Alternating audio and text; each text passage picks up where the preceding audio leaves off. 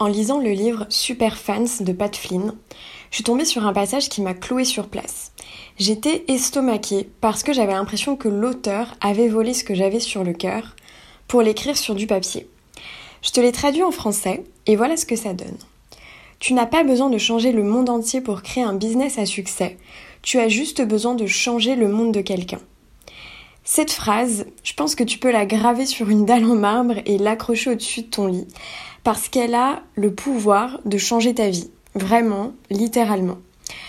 Parce que la valeur d'une audience ne se mesure pas qu'avec des chiffres, elle se mesure avec les messages que les fans t'envoient, avec les achats qu'ils font chez toi, avec les centaines de kilomètres que certains sont prêts à faire pour te rencontrer, avec les changements que tes conseils ont créés dans leur vie. D'ailleurs, il y a quelques mois, j'ai reçu un message sur Instagram d'une abonnée. Elle me disait qu'elle était déçue que je ne poste plus d'épisodes de podcast quotidien. Un message de plusieurs lignes pour me convaincre de recommencer, pour me dire que je me tirais une balle dans le pied, que ça allait à l'encontre de mes valeurs, que mon business se porterait mieux si je recommençais. À la fin, elle affirmait qu'elle disait même cela pour mon bien et parce qu'elle aimait mon travail. Si tu crées du contenu pour ton public plutôt que du contenu pour le public, alors tu vas construire une audience de vrais. Les vrais, ce sont ceux qui te suivent peu importe ce que tu fais, qui achètent tout ce que tu crées, qui te soutiennent quand tu te lances dans une nouvelle aventure et qui t'engueulent quand tu arrêtes. Autrement dit, ce sont ceux qui comptent sur toi. Les vrais sont sous-estimés parce que ce ne sont pas eux qui rapportent un trophée YouTube ni un badge validé sur Instagram.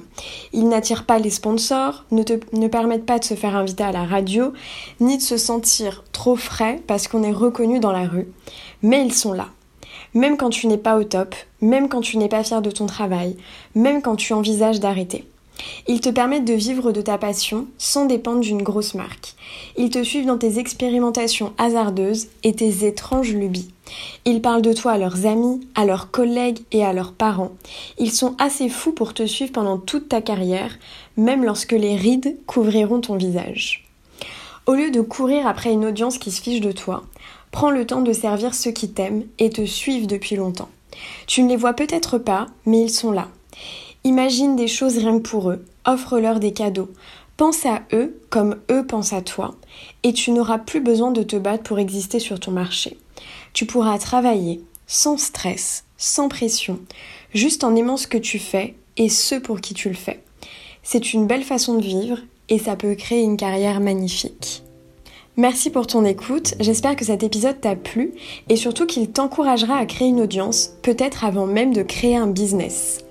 Si tu veux recevoir des emails enthousiasmants de ma part, abonne-toi aux emails privés. Le lien est dans les notes du podcast. Je te dis à tout de suite dans ta boîte mail et à demain pour un nouvel épisode.